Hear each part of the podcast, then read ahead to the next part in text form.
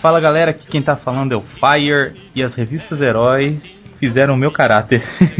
aqui é o Mozendia e eu tenho apenas quatro revistas Herói porque na época eu jogava tudo fora. Muito bom, gente. A gente tá falando de revista Herói porque a gente tá com um convidado aqui mais que especial.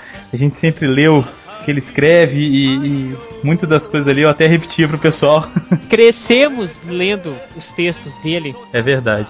E com vocês, Alexandre Nagado. Dá um oi pra galera aí, Alexandre. Olá, tudo bom? um prazer estar aqui, obrigado pelo convite. Ah, que bom. Alexandre que dispensa a apresentação, mas a gente vai apresentar ele direitinho logo depois dos e-mails. Muito bem, então vamos para as notícias do Sempu.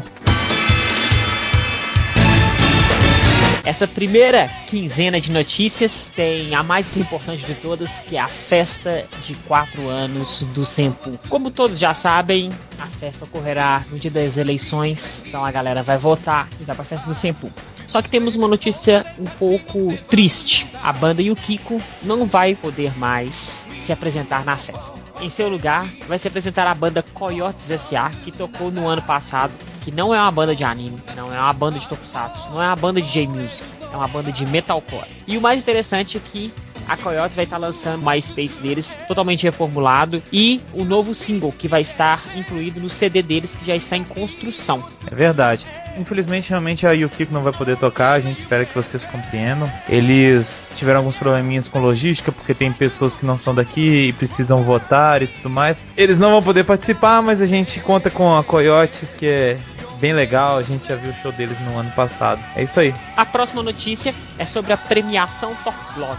Galera, vamos correr, vamos votar no Sempu o mais rápido possível. A votação vai ser até o dia 5 de outubro. Então, até dia 5 vocês podem votar no Sempu para ele passar para a próxima fase do Top Blog. A gente precisa agora que vocês votem mesmo para a gente continuar essa disputa aí e votem nos nossos parceiros do Omega Cast. A próxima notícia também, Fire, é sobre a promoção SempuCast Vilões. É verdade.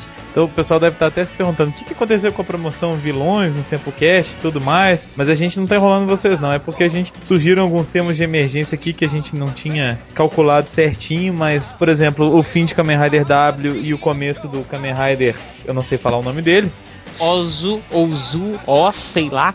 Ó, ó, ó, ó, ó. É, ou O ao cubo, ou zero ao cubo, enfim do novo Kamen Rider, então a gente vai ter que adiar um pouquinho a promoção. É bom que dá tempo de mais gente mandar e-mails falando por que, que eles gostariam de participar, né, Mozart? que mais? Como foi dito no post da promoção, é falar sobre os melhores e piores vilões, citar comentários interessantes de algum vilão e dar uma apanhada geral das séries que você mais gosta e os vilões que você menos gosta ou mais gosta. Ótimo. Mandem seus e-mails para vocês participarem, porque todo mundo quer participar do Sempu. Então, Fairacha acabou as notícias, né? Não, não, não, não, não, não. Nós temos a principal novidade. Nossa última notícia agora é que o Sempu agora conta com maior força com a presença de Alexandre Landucci. Dá um oi, Alexandre. Olá, tudo bem? É isso aí. O Alexandre, que já participou de vários casts, já é um membro do Sempu. É um padawan ainda, mas é um membro do Sempu. É um estagiário estagiário. Serve café pra galera aqui no, no estúdio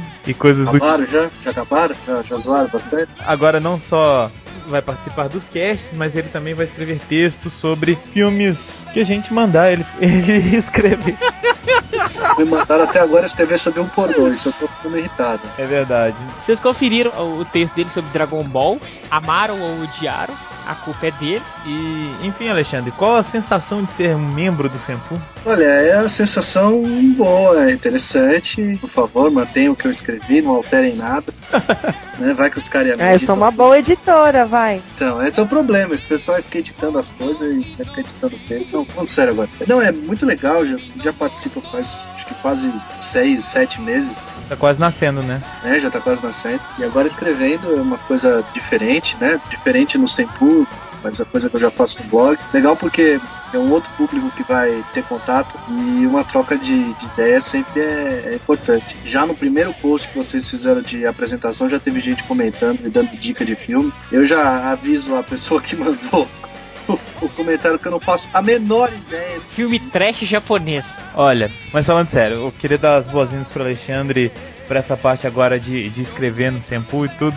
A gente tem muito que agradecer ao Alexandre, ele sempre atende a gente quando a gente precisa. Realmente, a gente não paga ele para aguentar a gente, cara. Isso, assim, é um milagre. Então. É, né? E é sempre legal porque o Alexandre é um cara assim super entendido dos assuntos cinematográficos. É E na sexta-feira que não tiver Sempocast, você fica com uma grande crítica dele sobre algum filme. Então, bem-vindo, Alexandre. Vai trazer café pro Falun. Acabou o café. Então, vamos para os Rider Kicks.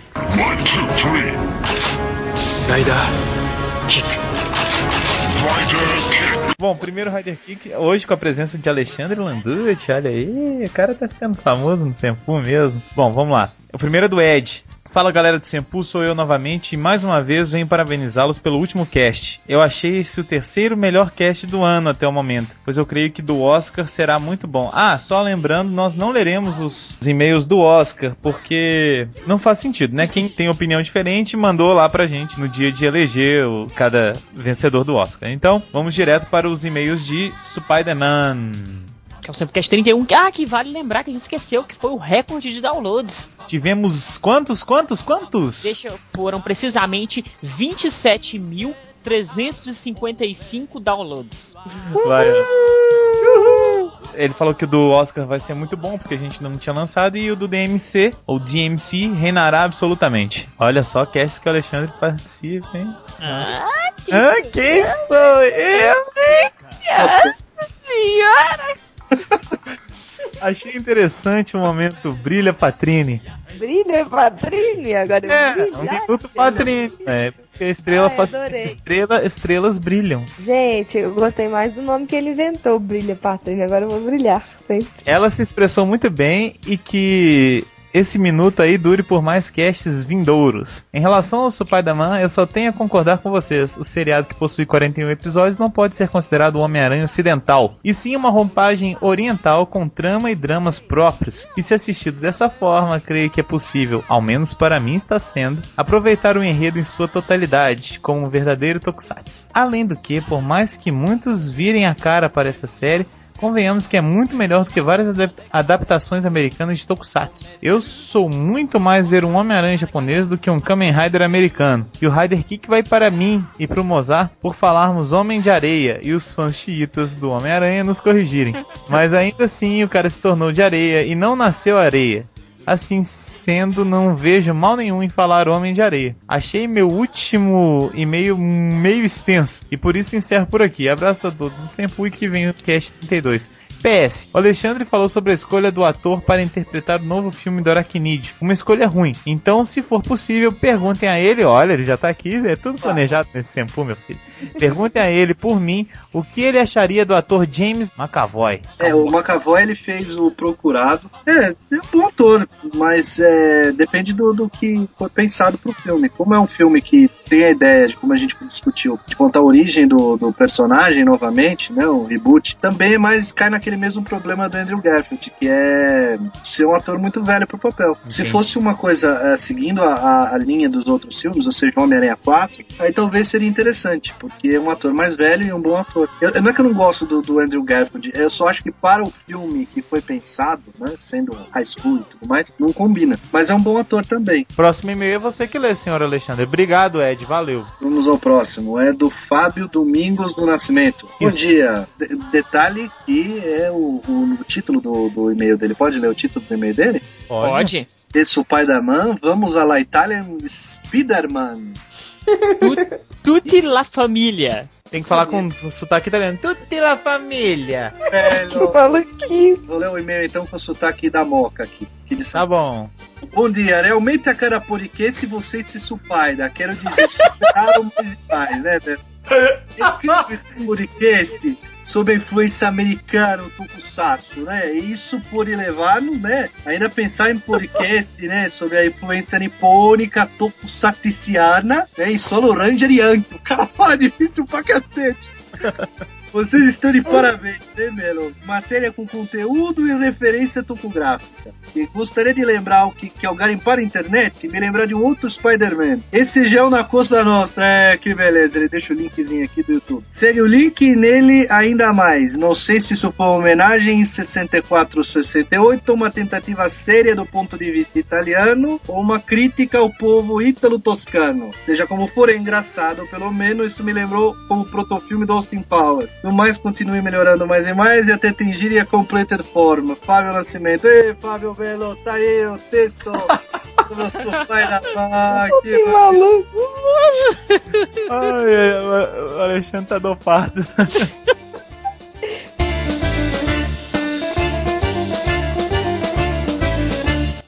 É, o pessoal colocou todo mundo aqui, ó. Elogio Rider Kicks e canta Luiz. Outra pessoa pediu canta Luiz e tal. Eu não vou cantar aqui nos e-mails, mas no final do cast, a Patrine vai colocar pra vocês um dueto que eu faço com o Mozart que tá fora de série. Mas era pra você cantar a música dos ursinhos carinhosos, Fanta. Não, dos Ursinhos Carinhosos eu vou cantar num próximo cast. Próximo e-mail do Gabriel Dias. Olá, meus caros amigos Sempre Rangers. Vou logo falando que esse e-mail vai ser um pouco longo. Nossa, e logo pra mim caiu o e-mail longo, né? Então vamos lá. Então, o que falar sobre esses dois últimos casts? Bem, o do Spider-Man eu falo a vocês que não baixei, porque sou meio chato e privo o conteúdo tokusatsu do site. Posso estar sendo chato ao falar isso, mas acho que já tem mídias suficientes e bem maiores para tratar de assuntos ocidentais. O universo tokusatsu é meio carente e eu defendo o conteúdo. Não estou falando da competência de vocês com o cast. Sei e sou fã do, do trabalho, mas eu acho que, como já falei, tem mídia demais sobre o assunto. E se estamos no Senpu, é para ver matérias direcionadas a esse maravilhoso universo. Já sobre Supaidaman, eu acho legal e como foi dito no post, não acho que foi uma releitura, e sim um novo projeto usando nome e roupas parecidas. Assim como acontece até no meio dos tokus. Para mim, uma leve semelhança com o americano. Também odeio essas misturas de ocidente com oriente. Também como foi dito, não é culpa de quem faz, e sim de quem vende os direitos. Toma, Toei. Estou morrendo de raiva por terem vendido os direitos de Shinkendia, que é minha série favorita. Agora essa série ótima vai ser apenas um Power Ranger.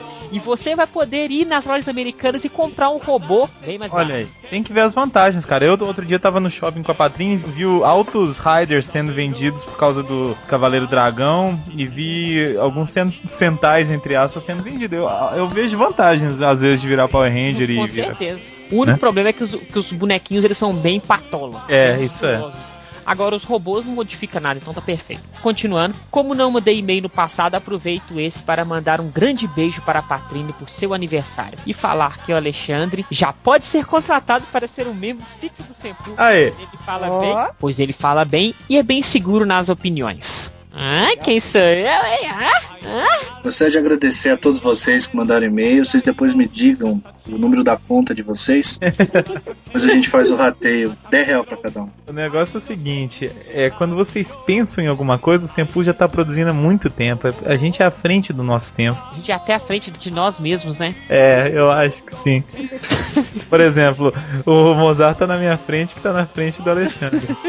É que é um trenzinho da alegria. É, Bem, fechando aqui antes que eu erre ou fale mais besteiras, o trabalho de vocês é perfeito. E como fã e participante do site, me achei com o direito de falar isso. Espero que não tenha chateado e espero nunca perder de ouvir esse maravilhoso cast sobre um assunto difícil e injustamente ridicularizado. E sim, Mozende, somos loucos por assistir Toku. E sim, queremos ouvir Fire cantando a musiquinha dos ursinhos carinhosos. Observação, vou até colocar como toque do meu celular. Patrine, o Minuto Patrine tá perfeito. Grandes abraços e desculpa por minha opinião. não, acho que realmente o Gabriel não tem que pedir desculpa. É a opinião dele, a gente respeita. O Gabriel tem todo o direito de opinar, af- afinal a gente faz isso pra galera realmente debater o tema e tudo. Bom, eu acho o seguinte, eu acho que tem espaço sim, ô, ô Gabriel.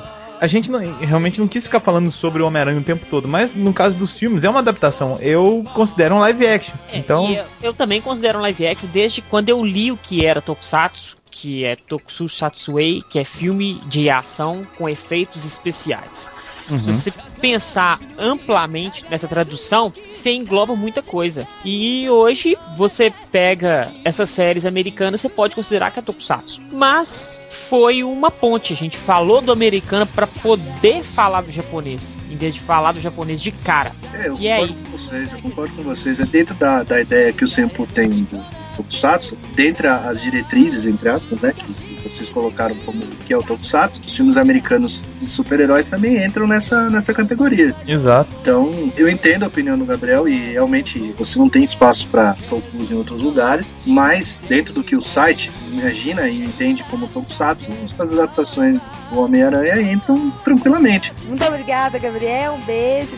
Vamos pro próximo e-mail, que é do Irving Oliveira. de. Olá, galera do Tempo. Ótimo cast sobre Supai da Man. Com ele pude ver as coisas por outro ponto de vista. Um dos exemplos de japoneses americanizados é o Léo do Paradise Lost.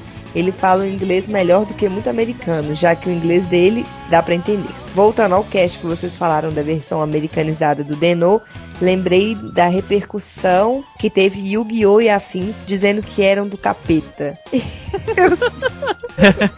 Eu sei que vai acontecer a mesma coisa com o Momotaros. Logo vão arrumar um jeito de dizer que o Kamen Rider não é bom para as crianças, daí adeus Tokusatsu no Brasil. Minha teoria. Mas enfim, uma sugestão de cast é a diferença entre Tokusatsu japonês e suas versões americanas, estamos trabalhando nisso. Seus pontos fortes e fracos, como por exemplo o Henshin do Gek Violet, que é bem simples e maneiro, enquanto a transformação do Wolf Ranger, sua versão americana, sai dando soco e pontapé no vento feito um retardado. Antes de terminar a mensagem, eu gostaria de deixar um vídeo do especial de 10 anos da área Heisei e uma das cenas é o restaurante do Ixa. Havia um com legenda em inglês, mas o maldito YouTube removeu. Mas se alguém quiser legendar, por fim, canta Luiz. O link do vídeo que ele deixou, como de costume, vai estar no post. Então tá, então muito bem, vamos diretamente para o tema, Alexandre Nagado. Aguardem até o final do cast para que vocês possam escutar eh, o meu dueto com Mozart caprichado. Minuto Patrini! Olá de novo, queridos ouvintes. Tudo bem com vocês? Comigo está tudo ótimo depois desse podcast glamuroso do Oscar do Tokusatsu, que tivemos várias opiniões chegando depois, né? Vocês deveriam ter mandado antes pra gente poder fazer a premiação, mas enfim. Obrigada novamente a todos que participaram. E como foi um podcast especial, não tivemos o grande Minuto Patrini, que está de volta agora neste podcast com o Alexandre Nagato.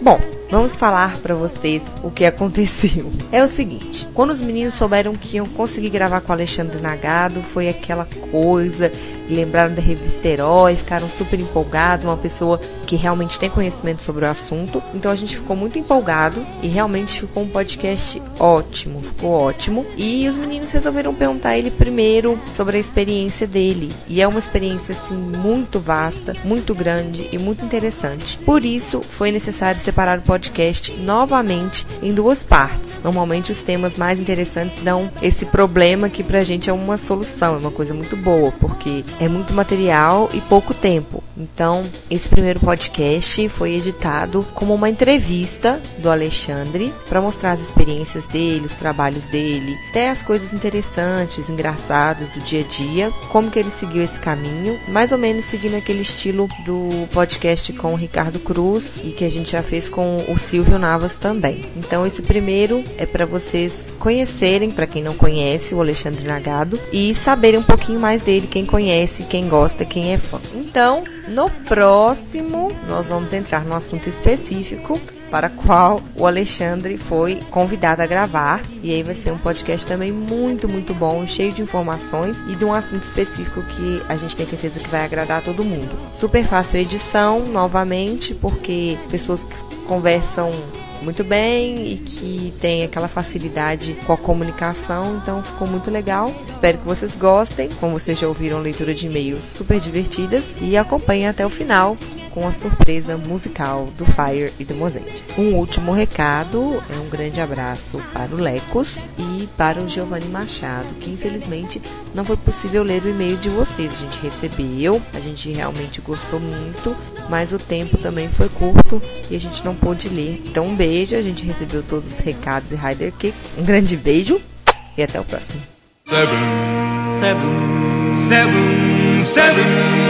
Vamos lá então, Alexandre. É, conta assim pra gente um pouquinho por que, que você se interessou por cultura japonesa? Nagado parece que é um nome japonês, certo? É, eu sou neto de japoneses. Né? Hum, entendi. E aí, como é que foi isso? Bom, desde criança eu acompanhava os animes e os seriados tokusatsu. Uhum. Na verdade, na época eu nem sabia dessas denominações, anime, tokusatsu, mangá. Eu via os desenhos na televisão e gostava, pronto. O Speed Racer, Fantomas, a Princesa e o Cavaleiro, Savamu Demolidor.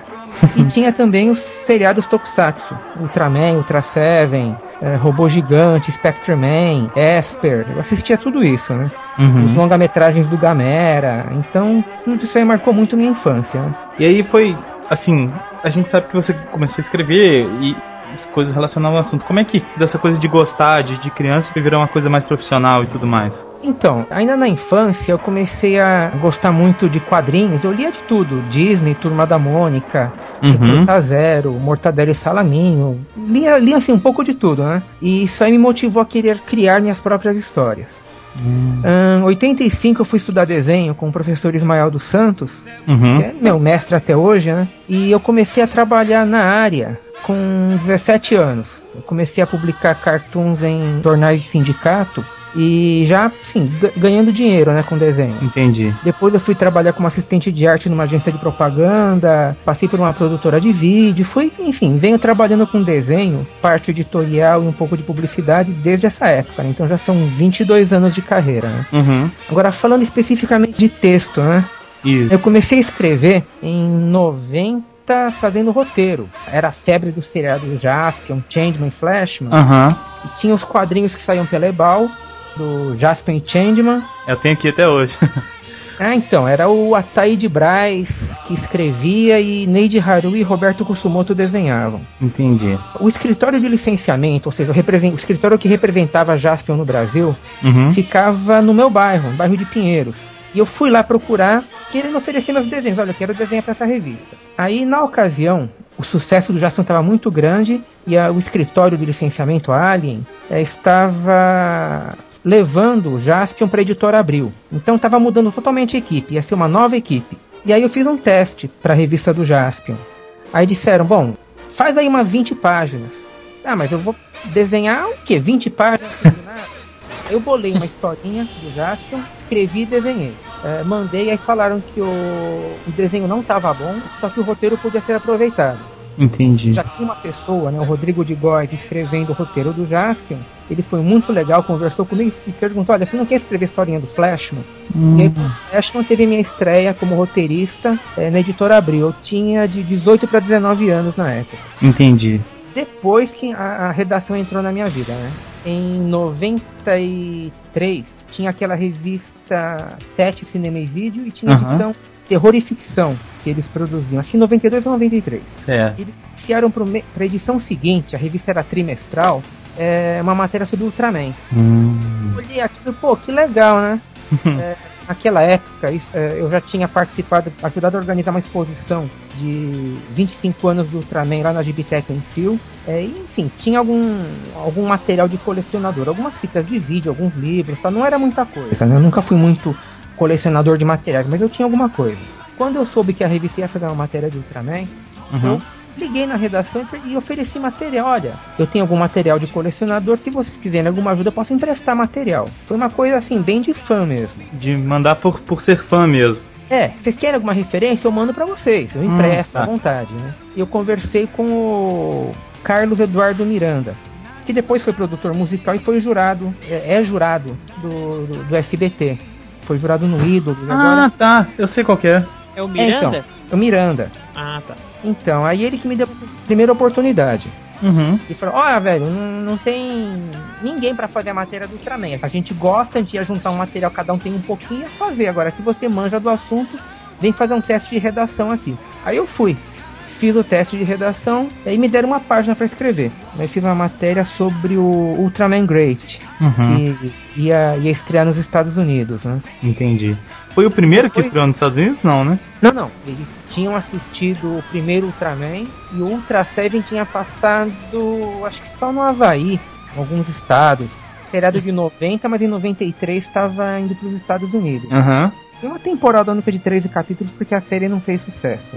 Certo. É, foi uma série feita no Japão para vídeo, de 13 capítulos, e nos Estados Unidos passou com uma temporada só. Hum, tá. Sériezinha curta tal, né? Foi a, a, primeira matéria que eu escrevi foi sobre Ultraman. Depois teve uma sobre Godzilla, que já foi maior, para a revista 7, para a revista principal. E uhum. fiz algumas linhas de vídeo, né? Nessa época, os assistentes do Miranda eram o André Forastieri e o Rogério de Campos. Em 94, saíram da revista 7, né, da editora Azul, e montaram a editora Acme para lançar a revista Herói. Entendi. E aí o, o Dair Júnior, que era assistente de redação, Falou, ó, vem conversar com a gente e tal. E eu me lembro até hoje, tava lá na mesa do Forastieri, é, cheio, cercado por gibi por todos os lados. Né?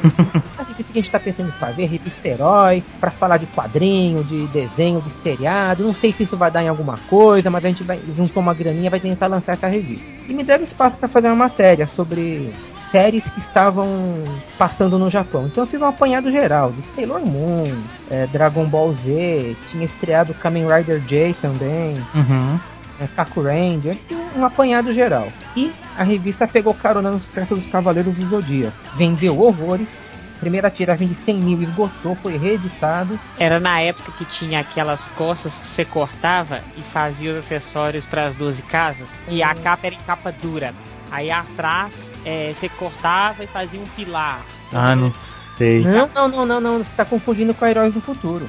A revista Herói não tinha isso aí não pra, pra reportar. Ah, eu acho que era a do futuro, é isso mesmo. Futuro, a concorrente. Depois eu fui trabalhar lá também, mas isso aí já é outra história. Já é outro caso. Ah, e aí ela teve 100 mil depois não, disso. Não, esgotou, no, esgotou em menos de um mês. Eu tenho. Depois reeditaram, não sei se mais 100 mil, mais 150 mil, esgotou de novo. Nossa. E, e aí a revista começou a sair direto. Me chamaram para fazer planejamento. Aham. Uhum. No número 2 já estava lá o Marcelo Del Greco. Isso. Fazer a cobertura de Cavaleiros, mas grande fã de Ultra também. Então a gente logo ficou amigo. A gente já tinha se conhecido antes, né? Casa de um, de um amigo em comum. E aí começamos a desenvolver as pautas, né? Sobre produções japonesas para heróis. E aí, Alexandre, ficava assim, separado? Por exemplo, você fazia parte de, sei lá, de Tokusatsu, ele fazia parte de anime, ou cada hora fazia, um fazia uma matéria diferente? Como é que era? Então, é, matéria de Ultra, ele fez algumas sim. Uhum. Como ele manjava pra caramba de Cavaleiro, tinha acesso a colecionadores, contato com dubladores para conseguir informações em primeira mão do que estava sendo dublado. Então, a função principal dele era Cavaleiro. Ultraman geralmente a gente dividia. Certo. E outros animes ele cuidava também. Uhum. Por afinidade, 90% das pautas de Tokusatsu ficaram comigo. Super Sentai, Kamen Rider, outras séries seja de nostalgia ou material que estava sendo feito no Japão. Então foi tudo pra minha mão, né? Mas por questão de afinidade mesmo. Uhum. E no fim essas pautas deram muito certo, né? Isso, deu muito mesmo. Nossa. Tempero a mais pra revista, né? Claro. E aí depois, como é que foi? Então, é a revista Herói de mensal passou a semanal, de semanal para bissemanal, de 24 foi para 48 páginas e era uma loucura, faltava uhum. assunto até, né? a revista de 48 páginas, 8 páginas era de Cavaleiros. Imagina. As outras 42 você tinha que encher com outros assuntos. Com que tivesse, né?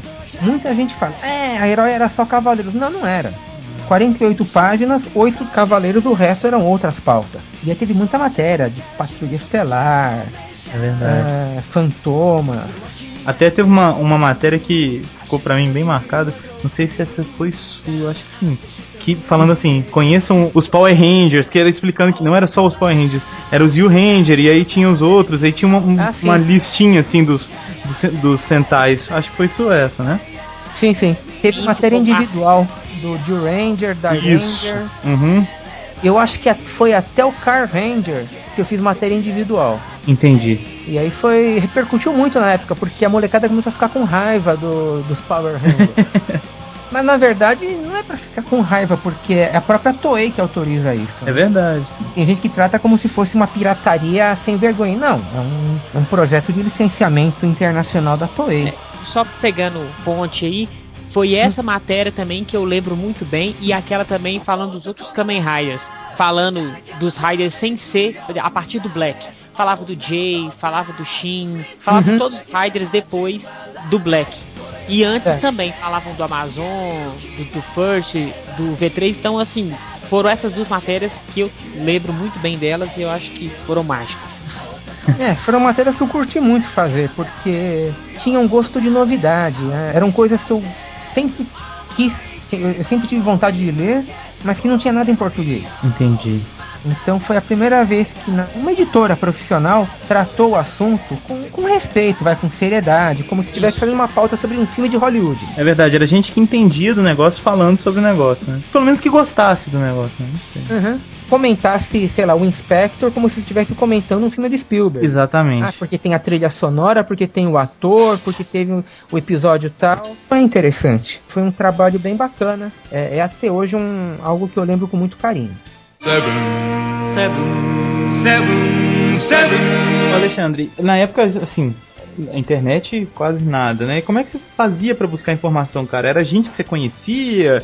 Revistas Olha, internacionais? É, o garimpo era bem complicado. Então, é. por exemplo, tinha algumas revistas americanas, inglesas que eu comprava, ia na Devir eu comprava, mas tinha muita informação errada. É mesmo? Eu comprava, sim, eu comprava revistas japonesas tinha uma defasagem de pelo menos três meses entre ser lançado no Japão e chegar aqui. Nossa. Porque a, as livrarias traziam por navio, né? Uhum. Daí eu pegava as revistas, eu levava pro meu professor de japonês para ajudar. Olha. Então só que o professor falava, olha, nome eles nunca tinham certeza. Por exemplo, o ator que fazia o Capitão Muramatsu no primeiro Ultraman. Uhum. É, o nome dele é Akiji Kobayashi. É, nas primeiras matérias eu grafava como Shoji Kobayashi, que era uma outra leitura possível. Entendi. Então, mesmo no Japão, às vezes a pessoa se confunde. Se não tem uma indicação da pronúncia, é, mesmo um japonês pode se confundir. Porque o mesmo kanji, o mesmo ideograma pode ter mais de uma leitura. Você tocou no, no assunto Power Rangers, sempre que a gente fala de tentar a gente volta nesse tema. Qual a sua opinião sobre os Power Rangers, cara? Você diz assim, esteticamente? Esteticamente, a história, você acha que é válido ter uma, uma regravação americana? Não, eu, olha, isso aí é, é apenas uma necessidade de mercado americano. Entendi. A necessidade do politicamente correto para a versão americana. Uhum. Né? Querer ver um, uma série feita por uma raça apenas. Né? Eles são de uma cultura multirracial, como é a cultura brasileira, mas eles não aceitam muito a visão de outras culturas. Então, como a Terra vai ser salva por um grupo de japoneses? Ou de alienígenas com cara de japonês? Uhum. Eles têm uma visão é, multirracial diferente que eles acabam impondo, né? Mesmo que o Japão não seja um país multirracial. Multirracial. Dificilmente então, eles é... aceitam um herói que não seja americano. Sim, principalmente o líder tem que ser um americano nato. Aquela cara de americano mesmo. Isso, exatamente. Uhum. Agora, do ponto de vista criativo, isso é o que eu falei foi analisando o mercado. Do ponto de vista criativo, a criatividade zero. É. E pega um produto pronto, reformata para o público local ou reformata para o público internacional, né? Uhum. E pronto. Tem até demais, né? algumas produções que eu já vi é, melhores tecnicamente do que produções japonesas, mas que não tem criatividade, não acrescenta absolutamente nada. Mas também tem um, um, um, o próprio gênero é, Super Sentai, que, desculpem os fãs, ele pouco acrescenta de uma série para outra. Né? Você Com gosta certeza. daquele formato. E tem um formato que permite muitas variações. Mas também alguns clichês são sempre repetidos. Né? É. Claro, quando você lida com franquias de séries, como são os Kamen Riders, os Ultras, os Gundams, você tem é, muitos clichês que se repetem. Não tem como, no né? Caso, é, não tem como. Na verdade tem, algumas coisas fogem bastante Isso. Mas assim, algumas coisinhas acabam ficando, assim, não, tem, não dá pra evitar. Sim. Uhum. E é por questão de gosto. Super é. Sentai não é meu, meu gênero favorito, minha franquia favorita, apesar de ter alguns Sentais que eu gosto demais. Uhum. Como Jetman, Changeman, uh, Die Ranger, que mais? Turbo Ranger, muito legal. Uh, Maskman, Flashman. Entendi. Mas alguns clichês que se você tirar, acaba que você foge da ideia da franquia e o próprio fã não vai aceitar. Por exemplo, muita gente não gosta de Kamen Rider Rebik porque é Sim. um Rider que não fala Henshin. Não, não, eu não acho nem esse é o problema de, de falar ou não falar. Ele segue um padrão diferente, um padrão visual, um padrão estético, tudo é diferente demais, né? Na verdade, ele só se chama Kamen Rider para aproveitar o gancho da franquia, porque é uma, é uma garantia maior de sucesso. Assim como alguns que seriam muito mais Metal Heroes do que Riders, mas são ligados à franquia porque isso dá mais dinheiro, né? Alexandre, você ficou quanto tempo na Herói? Até ela acabar? Ela já acabou? Não sei como é que tá agora. Não, ficou só o site, né? Ah, tem o site, é. é. Final de 94, quando entrou pra Herói 2000, uhum. eu já escrevia muito esporadicamente. Entendi. Na verdade, escrever nunca foi o meu ofício principal. Eu continuo, como sempre, trabalhando com desenho. Depois, nessa época, por volta de 2000, eu comecei a escrever pro Omelete, né, logo no começo do Omelete. Uhum. E aí fiz muita coisa no Omelete até uns dois, três anos atrás, mais ou menos. Aí falando de séries também, ou assim, falando de coisas em geral, da cultura pop em geral? Me chamaram pro Omelete exatamente para cobrir essa parte de, de mangá, anime e tokusatsu. Entendi. Mas eu coloquei muita matéria sobre Beatles, que é um assunto que eu curto muito, música, é, rock brasileiro, enfim, deu para diversificar um pouco. Algumas matérias sobre cinema, é, filmes do Jack Chan, alguns outros filmes normais, vai, que eu acabei fazendo resenha pra, pra diversificar um pouco. né? Entendi. Hoje o Omelete é só cinema, né? Eu diria que 80% cinema. É. Tem algumas coisas de jogos e coisas também, né? Uhum. A Você última chegou. coisa que eu vi de Tokusatsu no Omelete foi uma matéria falando do Ultra Brothers em 2008. Acho que foi uma a das últimas que eu fiz. que legal. Uma das últimas que eu fiz, né? Foi a última coisa que eu vi, depois nunca mais ouvi falar.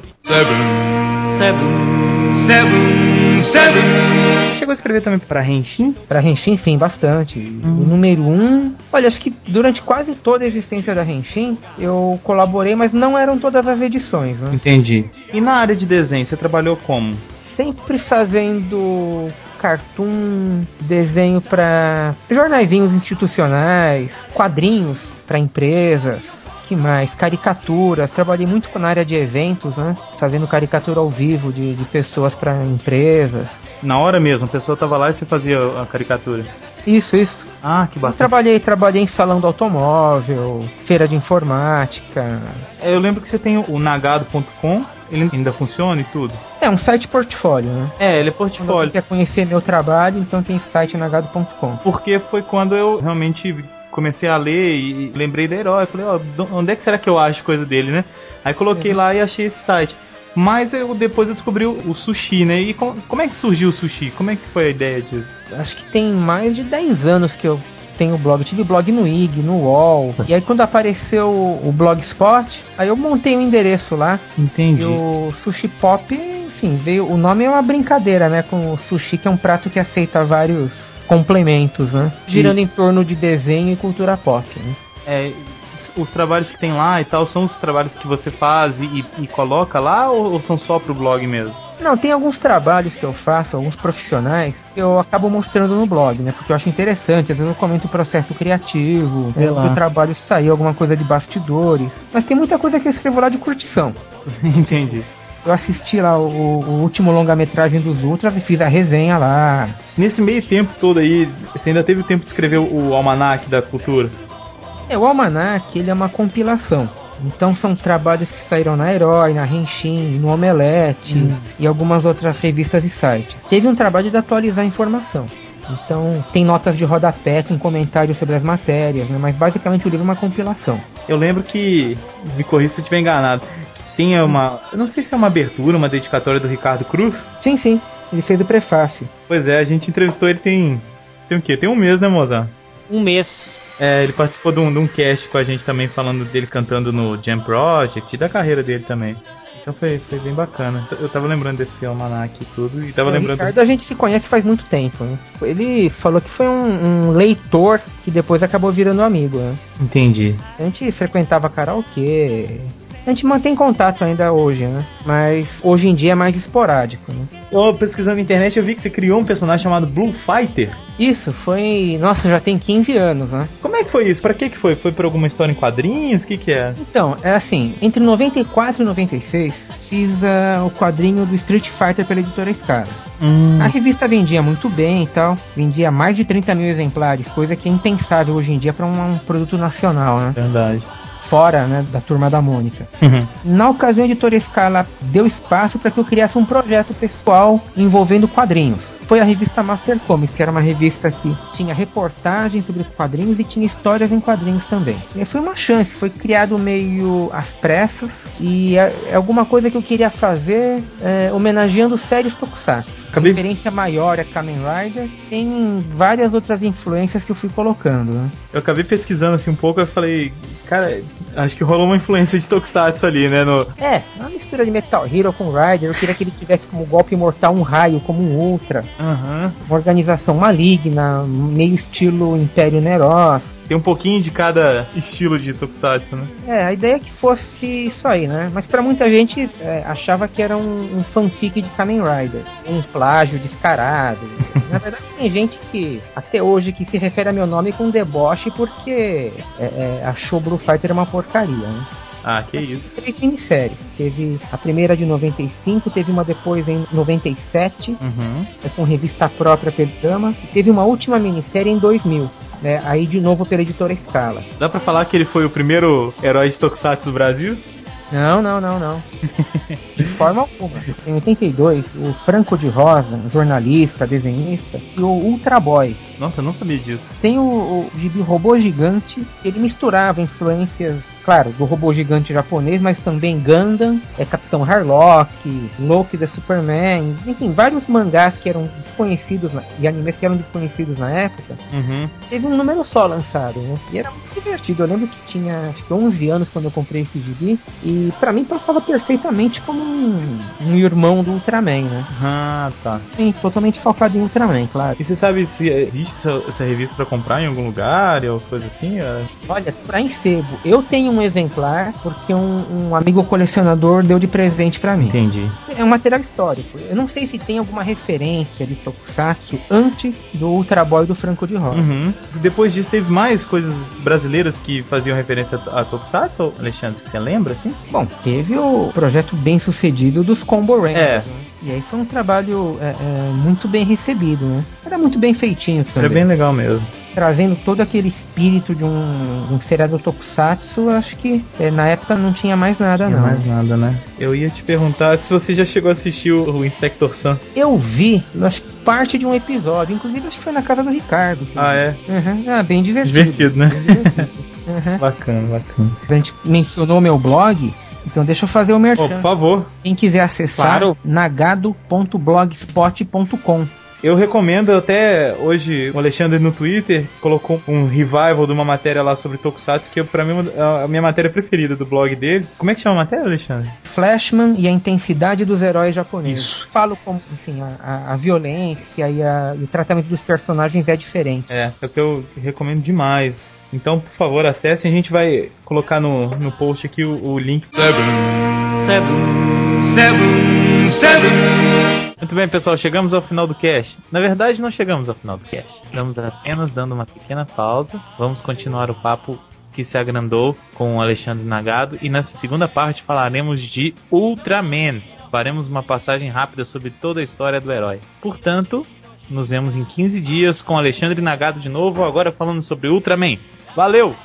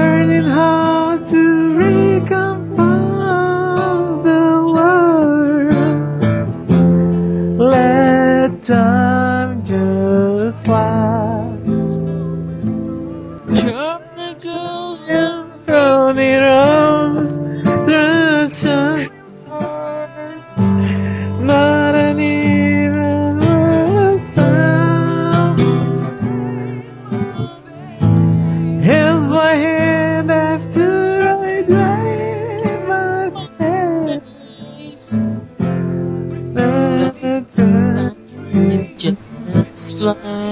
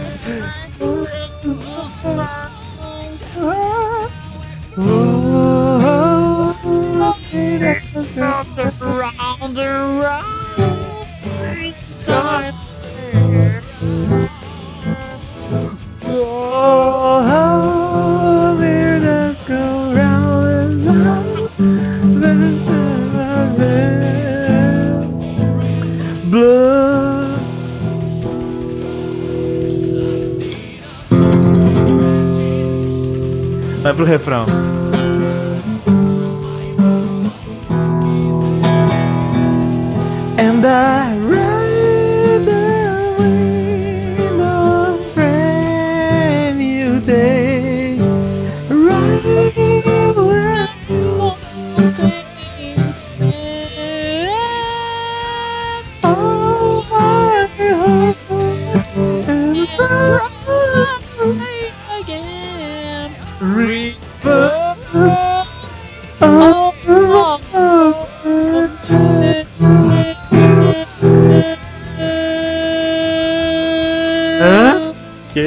Hein?